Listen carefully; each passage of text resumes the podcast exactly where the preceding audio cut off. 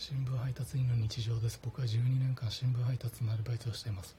昨日月曜日は祝日で祝日は夕刊配達がお休みなので献血に行ってきました。献血が好きで毎回行く時遠足の前日やアベンジャーズシリーズ見に行く時ぐらいドキドキしているんですが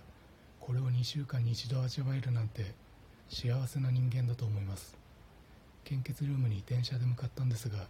パスモを取り出さなきゃいけない場面で間違えて献血カードを取り出してしまうという僕の可愛い一面が出てしまいました。